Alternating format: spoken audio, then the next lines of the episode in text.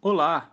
Você está prestes a ouvir mais um episódio gravado dos nossos encontros de domingo no Projeto Capital. Espero que você seja muito abençoado. Olá, bom dia a todos. Bom demais, a gente acabou de celebrar a ceia como igreja numa outra plataforma. Foi bom demais, bom demais. Deus é muito bom. Você está chegando aí, queria lembrá-los que nós estamos em uma nova série, lidando com as más notícias.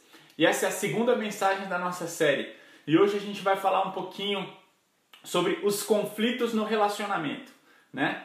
Por quê? Nós estamos no meio de uma pandemia, gente, ok? Isso tem gerado muitas turbulências, né? Não apenas o vírus, não é o problema não é apenas de saúde, mas o problema é a quarentena, né? As pessoas estão dentro de casa e a gente sabe que as pessoas estão em conflitos constantes. E eu tenho ouvido histórias de pessoas que estão passando por grandes conflitos por causa dessa quarentena. Mas essa, essa série não é sobre a pandemia. Porque talvez você estivesse passando por conflitos familiares antes da quarentena. Certo? Antes de toda essa história de pandemia, talvez você já tivesse com problemas sérios no seu casamento. Talvez antes da pandemia você já tivesse com problemas sérios na sua família, no seu, entre os seus amigos, com algum amigo ou até no seu trabalho de relacionamento. Então hoje a gente vai falar sobre como lidar com conflitos no relacionamento. E é lógico, a gente sabe que a pandemia agrava um pouco essa situação. Então vamos lá. É, eu, eu, eu tava vendo algumas histórias, né? O meu, pessoas que eu conversei recentemente, elas falando, cara, tá muito difícil. Porque eu tenho filhos pequenos, a, as demandas do trabalho continuam, na verdade aumentaram, eu não sei se esse é o seu caso, né? Tem muitas pessoas que estão falando, cara, eu tô de home office, mas eu tô trabalhando muito mais do que quando eu trabalhava presencialmente lá no meu trabalho. De home office a demanda é maior, tem muitas coisas para fazer. E aí, às vezes, você tem toda essa demanda, um monte de coisa para fazer, ainda tem que ficar com os filhos em casa. Né? Eu vi uma propaganda outro dia de uma pessoa trabalhando no computador em casa com o, o filho no ombro aqui, ó, equilibrando o filho, o filho mexendo na cabeça dele e ele lá tudo preocupado. Então, gente, não é fácil, imagina. Mais demanda, mais trabalho, home office, é, ou então pessoas que não estão fazendo home office, estão preocupadas com um monte de coisa e acabam gerando um monte de problema financeiro e tem que discutir isso dentro de casa. O que, que a gente vai cortar das finanças, gente? É muita coisa. Então existem muitos conflitos. E essa quarentena, ela agrava as circunstâncias. Essa quarentena agrava muito toda essa situação. Então, o que, que acontece? A gente queria falar, e eu quero falar nessa manhã, sobre como a Bíblia fala sobre resolução de conflitos. Será que a Bíblia fala sobre resolução de conflitos? A resposta é sim. A Bíblia fala muito sobre resolução de conflitos. Eu queria te falar que Deus está em busca de paz e Deus quer resolver conflitos. Ele é um grande interessado em resolver conflitos. Eu queria começar falando um pouquinho uma coisa. Gente, conflitos são inevitáveis né?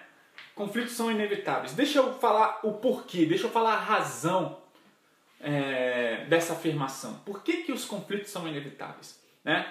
Uma vez eu vi um, um pastor contando uma história, ele falou que estava num, num semestre que ele viajava muito.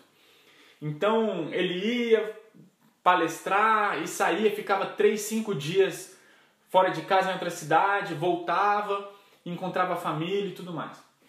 Ele falou que em uma dessas voltas ele passou cinco dias longe de casa, só comendo comida fora, restaurante, não sei o que. Quando ele chegou na, na cidade dele e a esposa o pegou no aeroporto, ele falou, ele abriu um sorriso e falou: Nossa, que bom ver vocês, que bom ver a família. Ele falou: Eu tô com muita saudade de uma comidinha caseira, né? Aí ela falou: Eu sei, mas a gente não vai comer em casa, não, a gente vai comer fora. E ele falou: Poxa, eu tô morrendo de desejo de comer em casa, tá falando que a gente vai comer fora. Eu comi fora a semana inteira e agora vou ter que comer fora de novo. Ela falou: Pois é, e eu que estou em casa, todo esse tempo que você está fora, eu tenho que fazer a comida para as crianças, a comida para mim, eu não, não saio de casa a semana inteira, eu tô doida para comer fora de casa, eu não aguento mais, né? E aí, ou seja, um quer comer fora, o outro quer comer em casa. Gente, por que que os conflitos são inevitáveis? Porque os conflitos, eles são fruto dos nossos desejos. E gente, nós somos pessoas cheias de desejos, inclusive brigamos por desejos legítimos. Sabe? Não é pecado querer comer fora de casa e também não é pecado querer comer em casa. Mas como os dois desejos entraram em choque, o que, que, que isso gera? Um grande conflito. Né? Então, por que, que eu estou falando isso? Porque tem muitas pessoas que estão conflitando. Mas, gente, tem momentos que é muito difícil lidar com conflito especialmente com aqueles que já geraram desgaste. Sabe aqueles conflitos recorrentes? Nossa, sabe aquela briga, sabe aquele aquela quando você briga muito com uma pessoa e você fala, cara, eu não aguento mais brigar com essa pessoa, não aguento mais esse conflito. E aí você faz de tudo para o conflito não ser gerado. Você fala, não, eu vou hoje eu vou passar um dia em paz. Só que aquela pessoa de alguma forma parece que entra na tua vida, faz um monte de coisa e você acaba brigando. Gente, conflitos recorrentes são desgastantes e são difíceis de lidar. Por isso eu quero mais uma vez reafirmar, gente, as brigas são inevitáveis. Por quê? Porque elas são frutos. As brigas são fruto do nosso desejo. Isso está lá na Bíblia. Lá em Tiago, no capítulo 4, versículos 1 e 2, Diz assim, Tiago, capítulo 4, 1 e 2. De onde vêm as discussões e brigas em seu meio? Acaso não procedem dos desejos que guerreiam dentro de vocês? Não é incrível? Gente, todos nós somos pessoas que desejam o tempo inteiro. Ok? Inclusive desejos legítimos, mas os nossos desejos legítimos às vezes entram em conflito com desejos legítimos de outras pessoas. Isso vai gerar conflito. A Bíblia fala que as brigas e os conflitos elas, elas são causadas, de acordo, com, de acordo com Tiago capítulo 4, versículo 1, por causa dos nossos desejos que guerreiam na nossa carne. Então, eu quero comer fora, pô, eu quero comer em casa. E isso pode virar uma briga desejos bons, mas pode virar uma briga. E, gente, nós somos sim pessoas que desejam coisas o tempo inteiro. E por mais que você seja, ou que você conheça alguém que é aquela pessoa pacificadora, apaziguadora, sabe aquela pessoa que é muito bom estar junto, fácil de lidar, excelente companheira? Essa pessoa também tem, tem desejos. E e quando ela tiver, não se, mas quando ela tiver um desejo muito forte e de alguma forma conflitar com o teu, vai gerar uma briga. Por isso que eu quero te dar uma notícia, gente, conflitos são inevitáveis. OK? Somos pessoas que vamos entrar em conflito porque nós somos pessoas que desejam. E isso me faz lembrar muito de um, sabe essa pessoa fácil de lidar? Eu tenho um amigo que é assim, um cara tranquilo gente boa, tranquilão, fácil de lidar. E ele falou que uma vez, ele me contou essa história, que uma vez ele foi viajar para a Europa junto com outros amigos. E, e ele falou, cara, eu, eu adotei uma postura simples. Tudo que os outros quiserem, eu faço. Tudo. Então ele falou, ah, vamos no museu, vamos. Vamos no restaurante vamos. Vamos em tal lugar. E ele estava lá viajando e ele era esse cara apaziguador. Cara, para mim tá tudo bom, o que importa é estar aqui com vocês. Teve um dia que ele falou: Eu quero visitar um estádio de futebol. Gente, e ele falou que chegou lá no estádio, ele estava empolgado. Ele falou: Foi a única coisa que eu pedi para ver. E aí eu acompanhei todo mundo, fiquei horas e horas em museus e tudo quanto é coisa. E aí eu cheguei lá no bendito estádio de futebol. Ele falou que deu uns 10 minutos a galera, pô, vamos embora. Meu, ele falou que ficou bravo. Ele falou que ficou indignado. E ele disse que saiu xingando todo mundo. Falando, como assim? Eu faço tudo por vocês e tal e tal. Eu tô falando de uma pessoa super em paz, fácil de lidar. E aí ele me contando isso, ele tava falando, cara, nem eu tava entendendo o que, aconteceu comigo. Ele, me, ele tava ele, né, contando.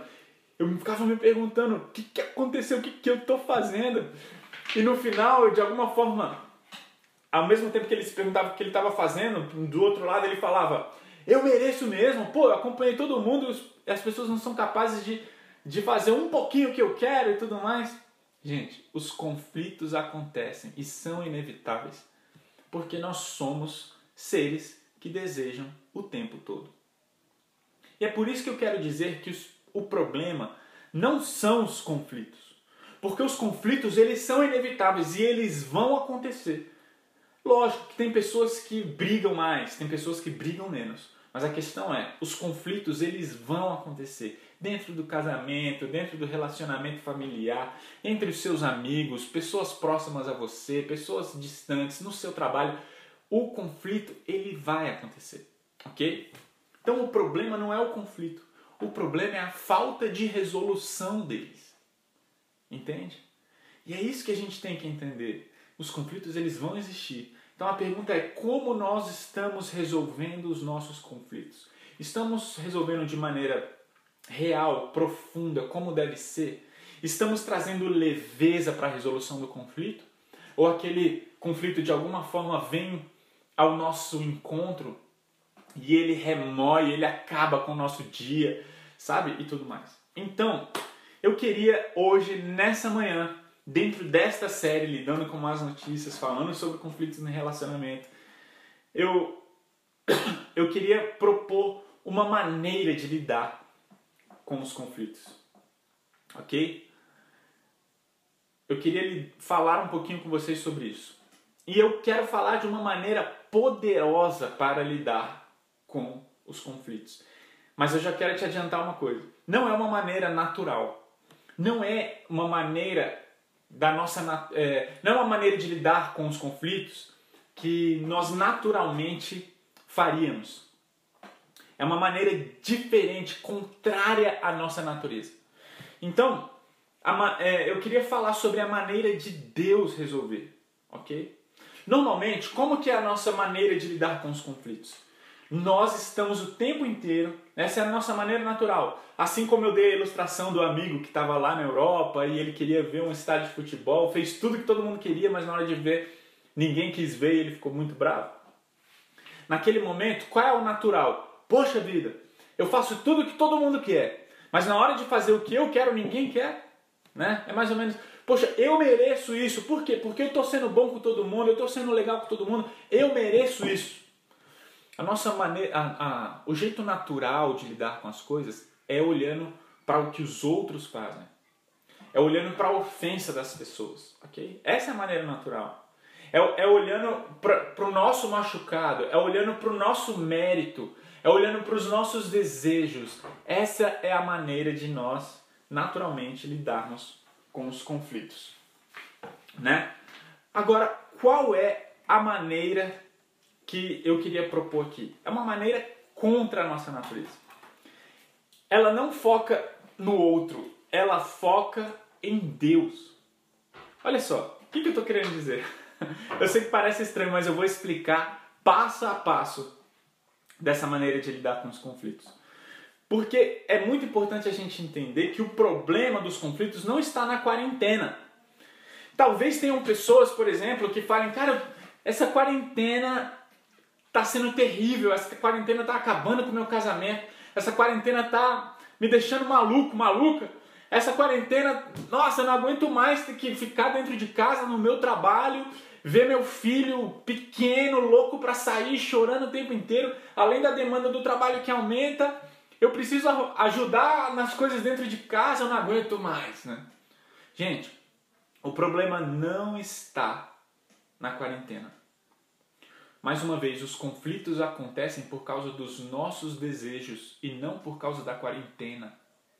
Os conflitos acontecem por causa daquilo que o desejo ardente do nosso coração e não por causa das circunstâncias. Então deixa eu, eu vou contar uma ilustração que fala muito bem o que eu estou querendo dizer.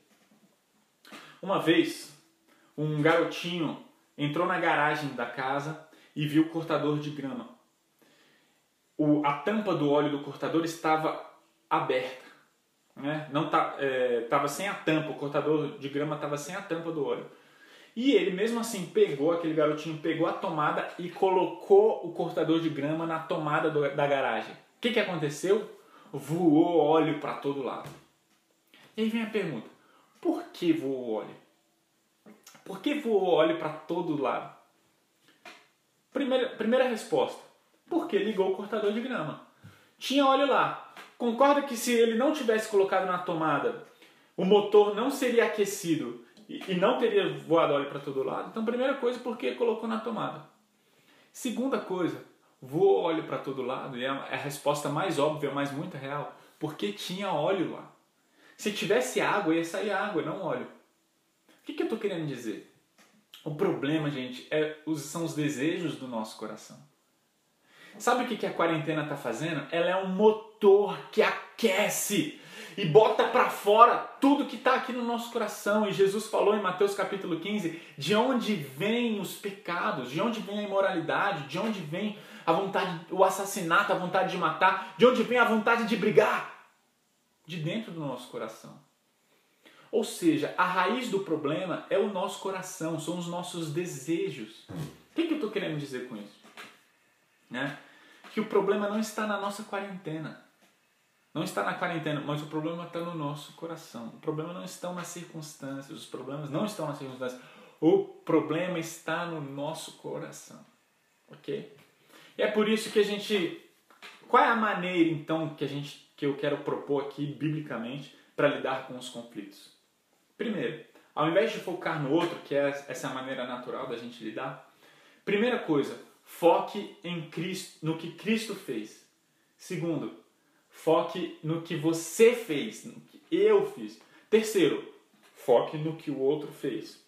E quarto, então, foque em se reconciliar com a pessoa. Ok? Então vamos lá, só que para isso, eu vou usar um texto base que é Colossenses capítulo 3, de 12 a 15. Queria ler Colossenses 3, de 12 a 15. Diz assim: Visto que Deus os escolheu para ser seu povo santo e amado, revistam-se de compaixão, bondade, humildade, mansidão e paciência. Sejam compreensivos uns com os outros e perdoem quem os ofender. Lembre-se de que o Senhor os perdoou, de modo que vocês também devem perdoar. Acima de tudo, revistam-se do amor que une todos nós em perfeita harmonia. Permitam que a paz de Cristo governe o seu coração, pois, como membros do mesmo corpo, vocês são chamados a viver em paz. E sejam sempre agradecidos. Ok?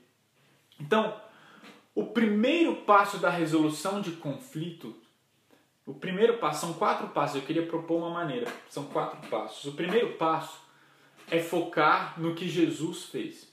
Mas antes de falar sobre esse primeiro passo, eu preciso responder essa pergunta: o que, que Jesus fez? Né? O que Jesus fez? Ok? O Evangelho de Jesus ele é uma mensagem. O que é o Evangelho? O Evangelho é a mensagem. E a gente, essa mensagem, ela fala, a mensagem do Evangelho é contar para nós o que Deus fez no nosso lugar. Que Deus criou todas as coisas de maneira boa e perfeita. Tem pessoas que falam: Nossa, por que, que acontecem tragédias? Por que dessa pandemia? Onde está Deus se tudo isso está acontecendo? Onde está Deus se eu tenho problemas familiares? Onde está Deus? Onde estava Deus na hora que eu estava sofrendo? Gente, Deus fez todas as coisas boas. Tudo que Deus fez é muito bom. Gênesis 1, 31. Entretanto, o pecado entrou no mundo através de Adão. E a nossa natureza foi corrompida, né? E, a gente tem que entender então que o evangelho é a notícia de um Deus que veio resolver o problema do pecado, como mandando Jesus. A gente está tá celebrando a Páscoa, a ressurreição de Jesus, hoje. E Jesus, o que é a Páscoa? É lembrar que Jesus veio na sexta-feira, ele morreu por quem ele morreu? Ele morreu pelos pecadores, por mim e por você. E ele ressuscitou ao terceiro dia. O que, que a gente quer dizer então com essa história? A gente quer falar que o, o que Jesus fez? Jesus amou pecadores.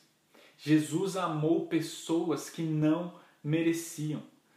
E é por isso que é importante a gente entender o que Jesus fez. Sabe por quê? Porque, como a nossa natureza é pecaminosa, o nosso problema.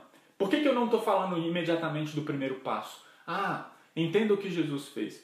Porque, gente, a resolução de conflitos não é uma fórmula. Não é assim, ó, primeiro passo, segundo passo, terceiro passo, faça isso, vai dar tudo certo. Deixa eu falar uma coisa para você. O nosso problema não é saber a coisa certa a se fazer. O nosso problema é ter poder para realizar a coisa certa. E a gente não tem. A gente não consegue.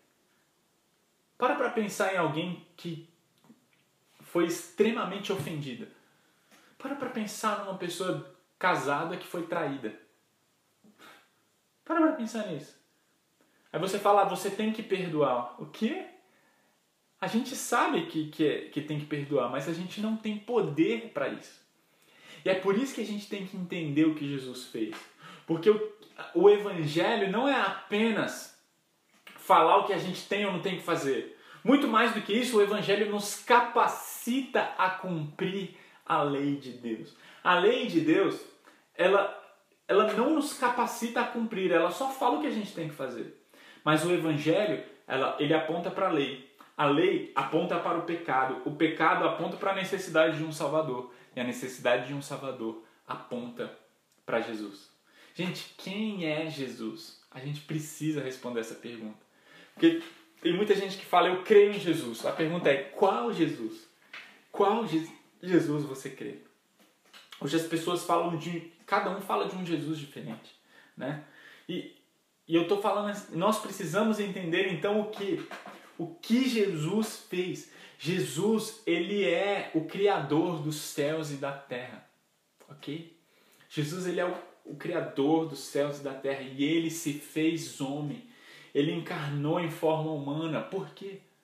Porque ele, alguém precisava pagar pelos nossos pecados. O que, que Jesus fez, pessoal? Deixa eu explicar uma coisa.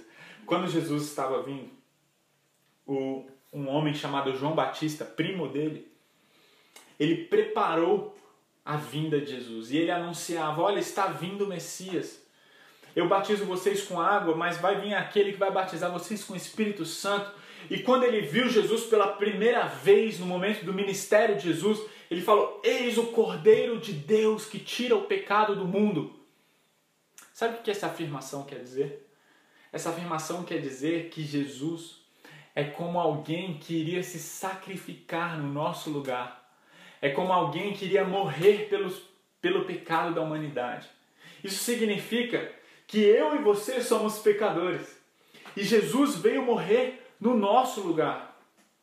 Eu li Colossenses capítulo 3, de 12 a 15, mas a gente não pode esquecer que antes tem o capítulo 1 e ele fala assim: Jesus nos resgatou do poder das trevas e nos trouxe para o reino Deus nos resgatou do poder das trevas e nos trouxe para o reino do seu Filho amado, que comprou nossa liberdade, perdoou os nossos pecados. E olha só o que ele fala, ele fala assim, ó.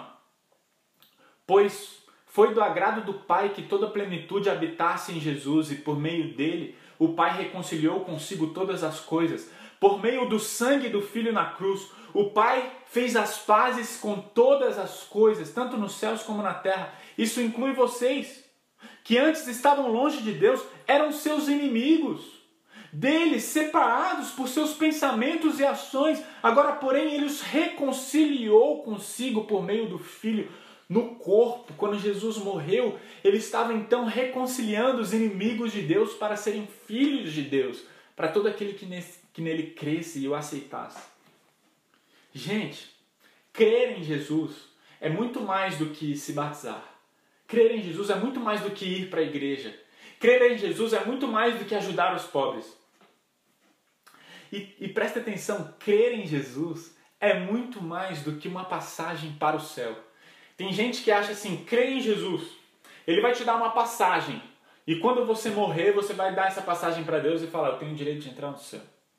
Gente, o Evangelho é muito mais do que isso. Crer em Jesus é muito mais do que isso. É certo que o Evangelho nos traz uma mensagem de esperança e consolo no meio da morte. É verdade. É verdade. E é maravilhoso saber disso. Por outro lado, o Evangelho é mais do que isso. É mais de, do que saber que a gente vai passar a eternidade ao lado de Deus. Gente, o Evangelho é o que nos transforma todos os dias, cada área da nossa vida.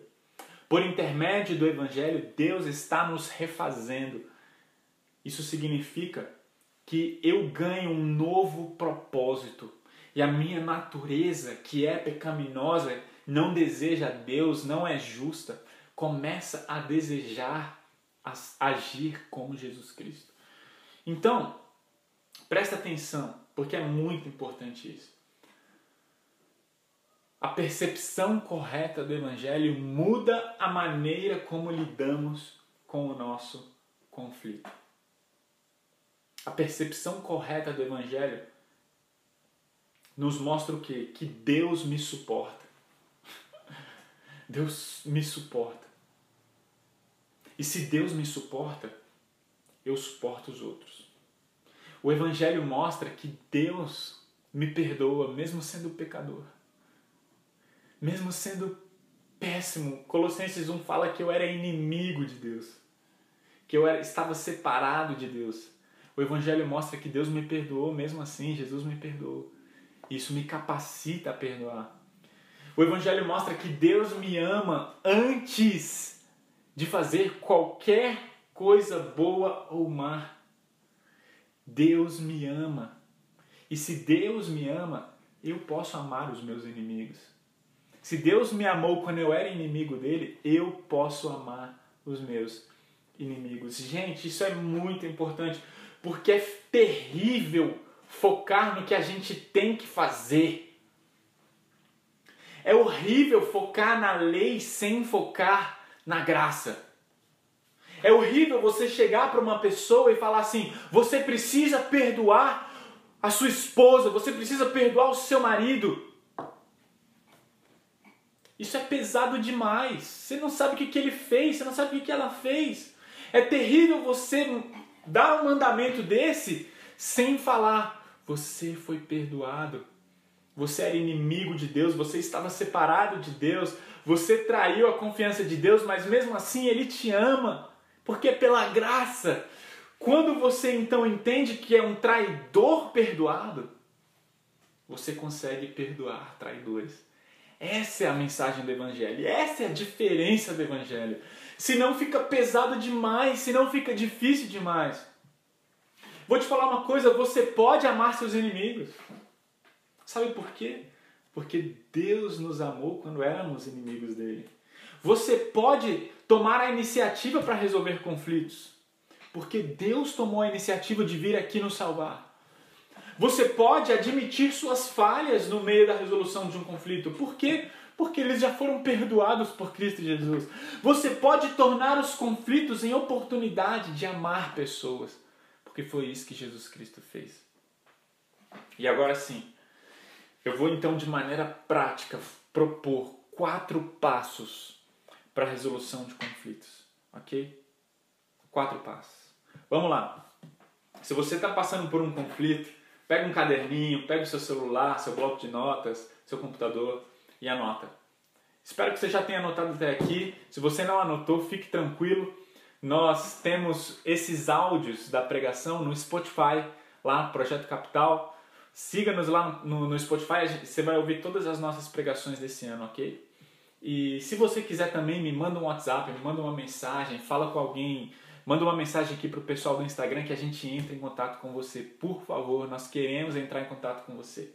Tá bom? Então, vamos lá para os nossos quatro passos, então, para a resolução de conflitos. Primeiro, ao invés de focar no que o outro fez, primeira coisa, primeiro passo, e a cronologia aqui é muito importante. Primeiro passo, foque no que Jesus fez. Lembra o primeiro texto que a gente leu, Colossenses capítulo 3? versículos 12 a 15, diz assim: Visto que Deus os escolheu para ser seu povo santo e amado, revistam-se disso, disso, disso. Olha o versículo 13: Lembrem-se de que o Senhor os perdoou. Versículo 15: Permitam que a paz de Cristo governe o seu coração.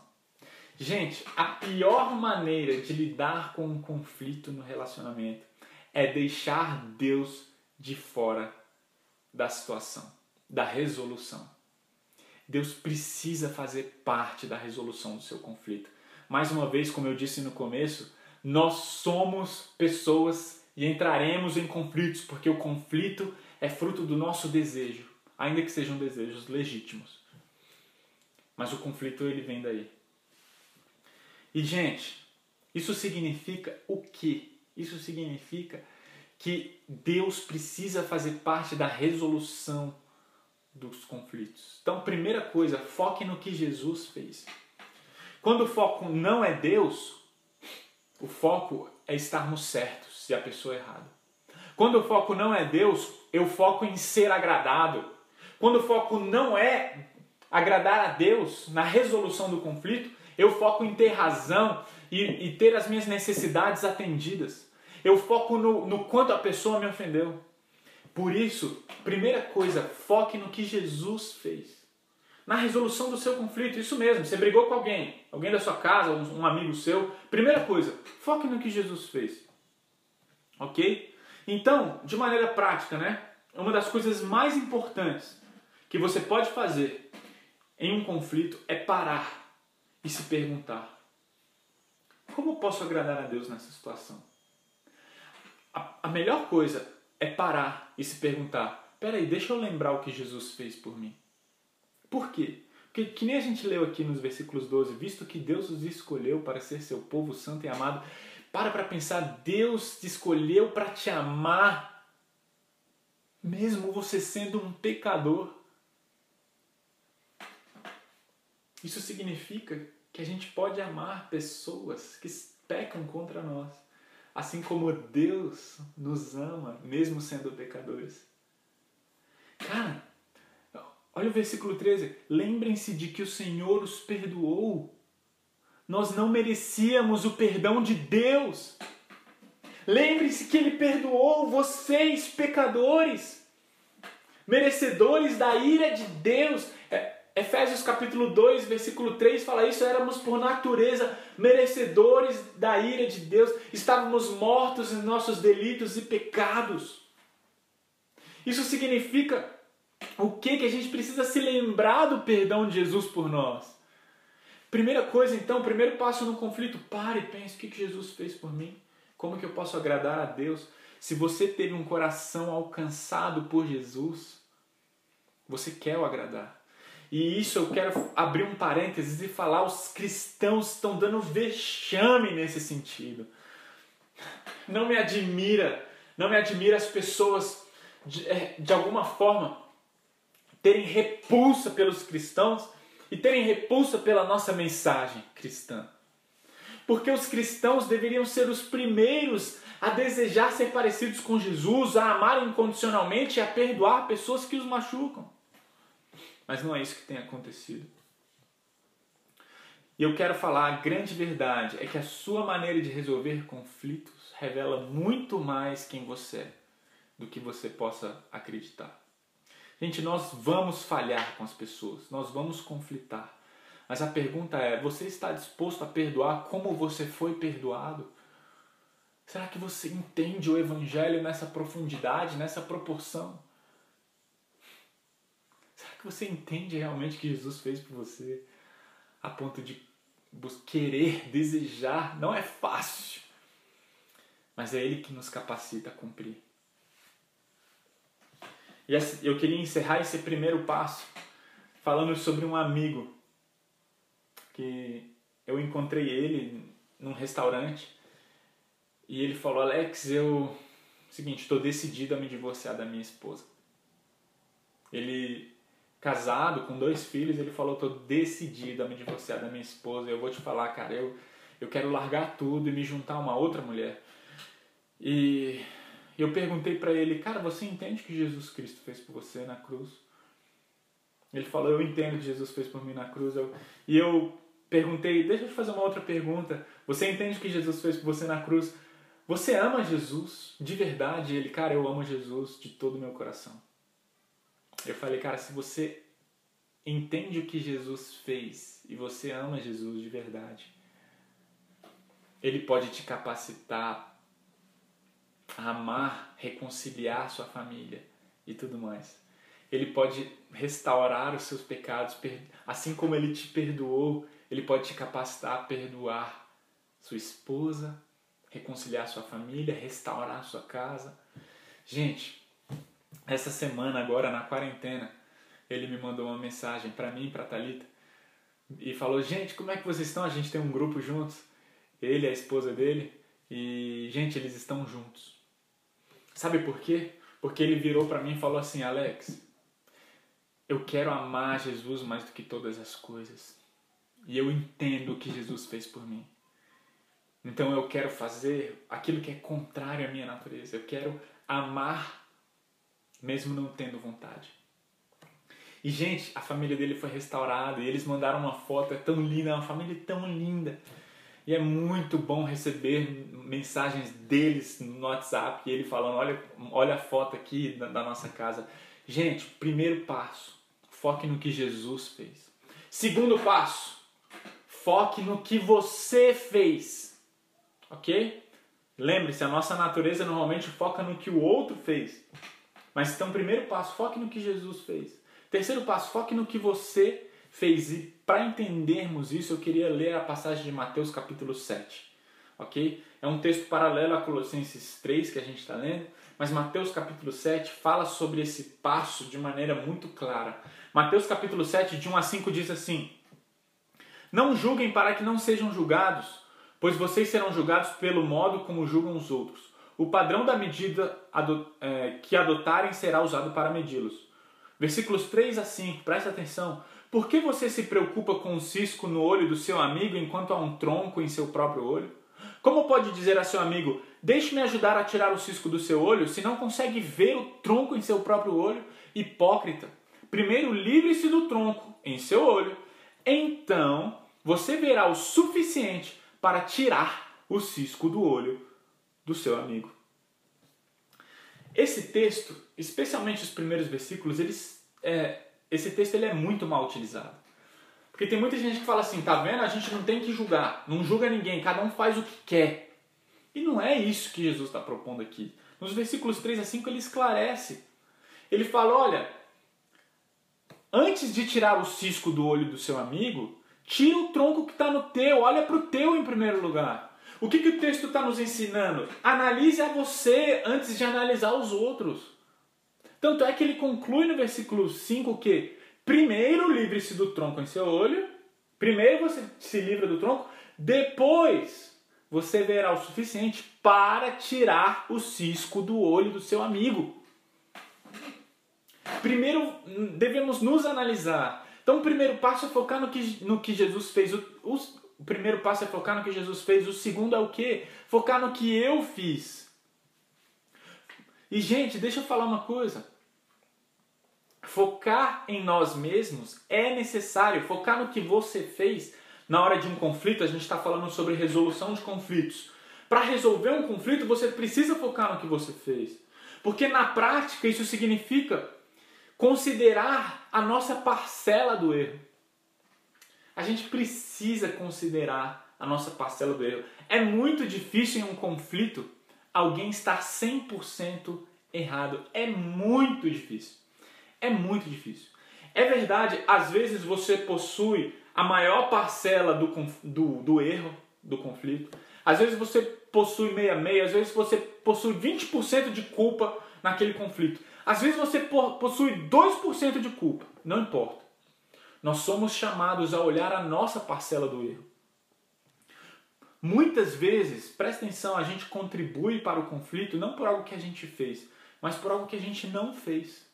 Cara, e de maneira geral, eu estou generalizando, é, então, e, e, assim, a gente tem que sempre tomar cuidado com as generalizações, mas normalmente as mulheres cobram mais os maridos, né? Ah, porque você não fez isso? Porque você não me deu um carinho? Você chegou em casa não falou comigo direito?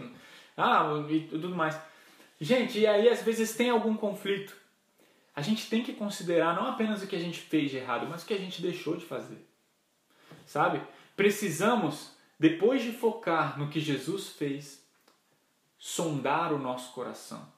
Ore a Deus pedindo para Ele sondar o seu coração. Pergunte sinceramente: Jesus, qual é a minha parte da culpa? Deus, qual é a minha parte da culpa?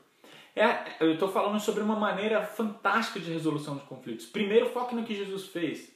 Segundo, foque no que você fez. A gente precisa aceitar a responsabilidade do nosso pecado. Não importa o tamanho dele. Deixa eu falar uma frase que vai te ajudar demais nesse passo. Se eu sou responsável por apenas 2% do conflito, então eu sou 100% responsável pelos meus 2%. Ok? Grava essa frase. Então, foca no, foca no que você está errando. Né? Imagine que você esteja em um conflito e alguém te ofendeu. Foque na sua parte. Foque em sua parte. E aí, você precisa focar de maneira honesta. E eu preciso assumir, abrir aqui meu coração pecador. Gente, eu tenho muita dificuldade. Porque eu sou mestre em colocar aquelas condicionais. Olha, se eu te magoei, me perdoa. Né? Você vai lá, eu brigo com a minha esposa, ela, ela fala algumas coisas que eu tô errado, eu falo, ah, eu preciso resolver isso. Eu falo, oh, amor, se eu te ofendi, foi mal, tá bom? Desculpa aí. Cara, isso não é uma análise sincera e honesta, né? Nós precisamos aprender a admitir nossas falhas de maneira honesta. Tem que tirar o si, o si atrapalha demais. Seja específico. Olha, eu errei. Eu deixei de fazer o que você queria. Eu deixei de fazer aquilo que você me pediu. Eu, eu deixei de te dar o carinho que você gostaria e eu quero te pedir perdão por isso. Eu errei. A gente precisa ser específico, a gente precisa falar eu errei nisso. A gente precisa reconhecer a dor da pessoa. Pô, ela está sofrendo, ela está cobrando. Então reconheça. Sabe, aceite as consequências e por último, se esforce para mudar. Sabe, a, a, melhor confissão do erro é aquela que você vira e fala: Olha, me perdoa, eu errei, ok? Eu reconheço a sua dor, eu aceito as consequências e digo mais: Eu quero mudar. Me ajuda a mudar. Não está sendo fácil, mas eu quero mudar. Cara, isso é aberto, isso, isso, isso é fantástico. Quando você confessa um pecado, isso é muito importante. Esse é, para mim, o segredo do segundo passo. Quando você confessa um pecado, lembre-se que você está ali para servir a pessoa e não para obter conforto para si. Às vezes a gente faz isso de maneira leviana. Ah, para minha mulher mais me encher o saco, ó, me perdoe, tá bom? Não, a gente está ali para atender o, o que ela está querendo dizer. Ter ouvidos honestos, sinceros. Né? É muito difícil, depois de uma confissão honesta, a outra pessoa não fazer o mesmo. Então, primeira coisa, primeiro passo. Vamos lá, vamos lá, tô terminando. Primeiro passo. Foque no que Jesus fez. Isso é essencial. Foque no que Jesus fez. Pare tudo no meio de um conflito, se você conseguir. Ou depois, explodiu, depois vai, pense e fale: o que Jesus fez por mim? Como eu vou agradar a Deus? Primeiro passo. Segundo passo. Foque no que você fez. Na sua parcela do erro. Se são 2%, você é 100% responsável pelos seus 2%. E terceira coisa, aí sim, foque no que o outro fez. A gente está em Colossenses 3, de 12 a 15, mas eu queria ler também outro texto paralelo aqui, Gálatas capítulo 6, versículo 1. Irmãos, se alguém for surpreendido por algum pecado, vocês que são guiados pelo Espírito devem, com mansidão, ajudá-lo a voltar ao caminho certo, e cada um cuide para não ser tentado. Mateus 18, 15. Se um irmão pecar contra você, fale com ele em particular e chame-lhe a atenção para o erro. Se ele o ouvir, você terá recuperado seu irmão.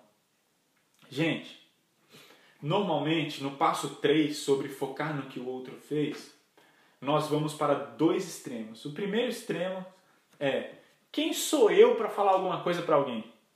Muita gente tem essa ideia, né? O primeiro extremo é: não, a Bíblia fala em Mateus capítulo 7, não julgueis para que não sejam julgados.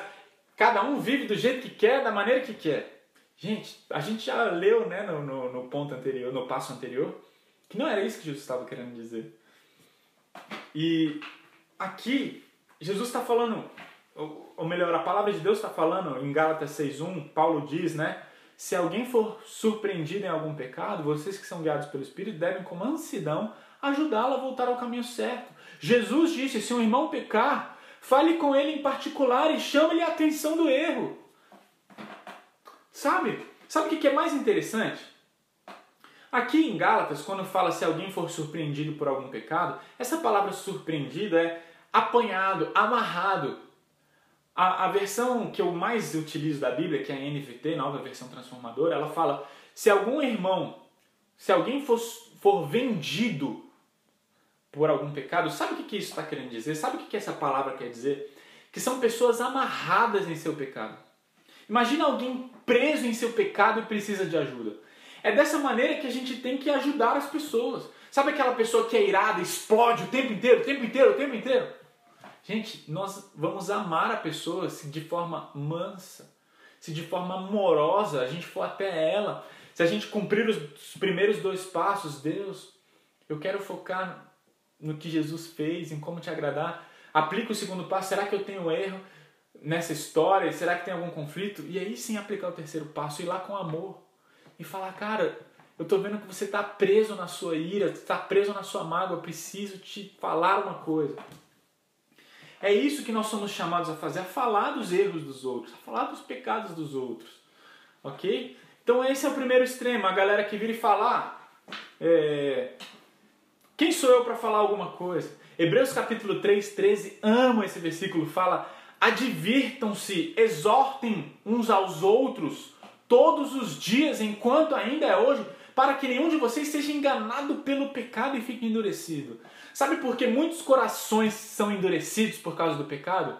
Por falta de exortação.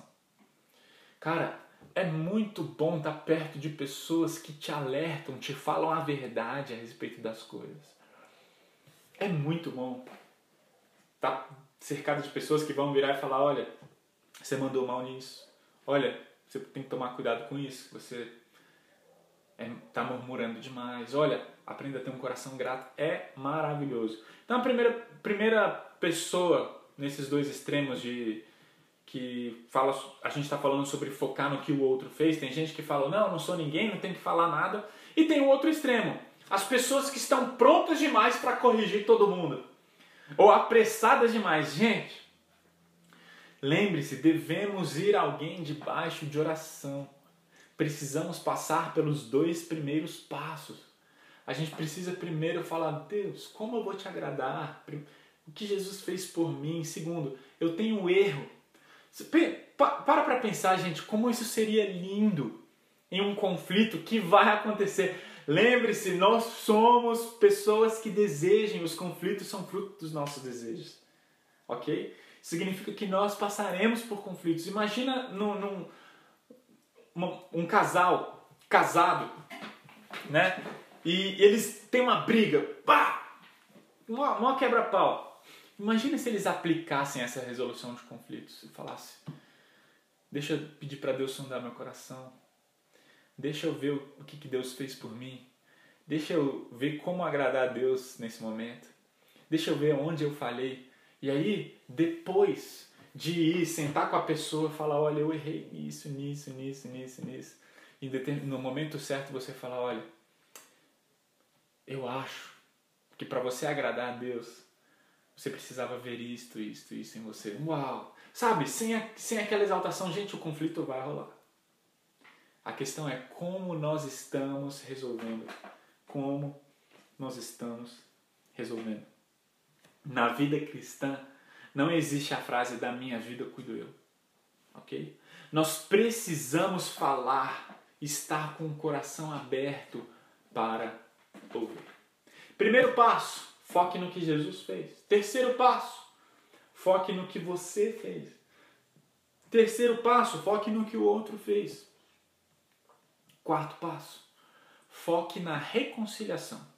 E aqui eu queria ler um, primeiro ler o texto, nosso texto, Colossenses capítulo 3, de 12 a 15. Olha só, vamos ler de novo. Foque na reconciliação. Visto que Deus os escolheu para ser um povo santo e amado, revistam-se de compaixão, revistam-se de bondade, humildade, mansidão, paciência. Versículo 13: Sejam compreensivos uns com os outros, ou seja, perdoem quem os ofender Lembrem-se de que o Senhor os perdoou, de modo que vocês também devem perdoar. Acima de tudo, revistam-se do amor que une todos nós em perfeita harmonia.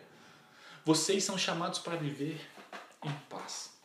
Olha só, eu queria ler um texto impressionante sobre esse quarto passo da reconciliação.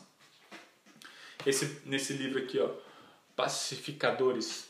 O Pacificador tem tem esse livro aqui também, ó, que é fantástico sobre esse assunto de reconciliação.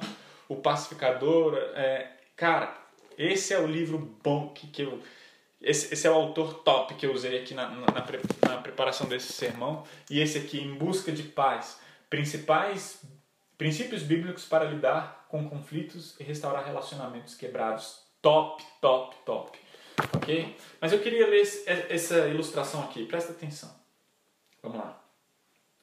Eu não consigo superar o adultério de Pan, Rick me disse. Ela me disse que sente muito e implorou perdão. Eu disse que lhe perdoei, mas não consigo esquecer o que ela fez ou ficar próximo dela novamente. É como se existisse uma grande muralha entre nós e não consigo ultrapassar. Imagino que os dois estavam machucados, eu disse, mas não acredito que o divórcio vai acabar com o seu sofrimento. Você vai simplesmente trocar uma dor por outra.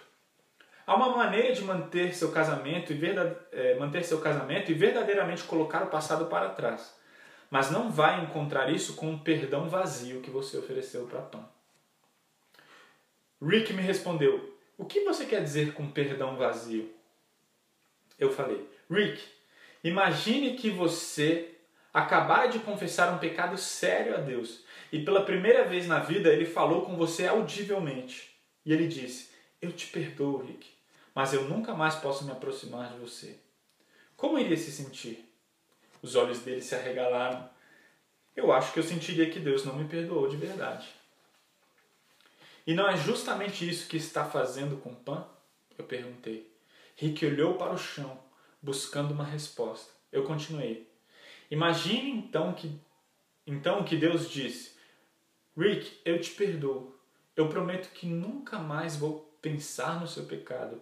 Eu prometo que nunca mais vou tocar no assunto ou usá-lo contra você. Eu prometo que não, eu prometo não falar aos outros a respeito. Eu prometo não deixar esse pecado ficar entre nós ou impedir o nosso relacionamento. Depois de um longo silêncio, os olhos de Rick se encheram de lágrimas. E ele disse: Eu saberia que estava completamente perdoado. Uau! O que, eu estou querendo dizer com essa ilustração que é fantástica? Foque na reconciliação. Foque na reconciliação. Ok? Primeiro, veja o que Jesus fez por você. Segundo, veja o que você fez, a sua parcela da culpa. Terceiro, veja o que o outro fez. E quarto, foque na reconciliação. Eu não consigo falar de perdão sem falar sobre o perdão de Jesus. Quando eu penso quem eu sou e o que Jesus fez por mim, a gente está comemorando a Páscoa. Eu estou meio sensível, a gente acabou de ceiar, para mim foi um momento espetacular, meu Deus do céu. Eu não consigo falar sobre perdão, sobre como a gente tem que perdoar as pessoas, sem pensar no perdão de Jesus por mim sem pensar em quem eu sou, em quem eu era e, e, e o que, que o perdão de Jesus fez por mim. Gente, perdoar uma ofensa pode ser a coisa mais difícil do mundo. Mas acredite, é a melhor coisa do mundo. Traz uma libertação, tira um peso das costas.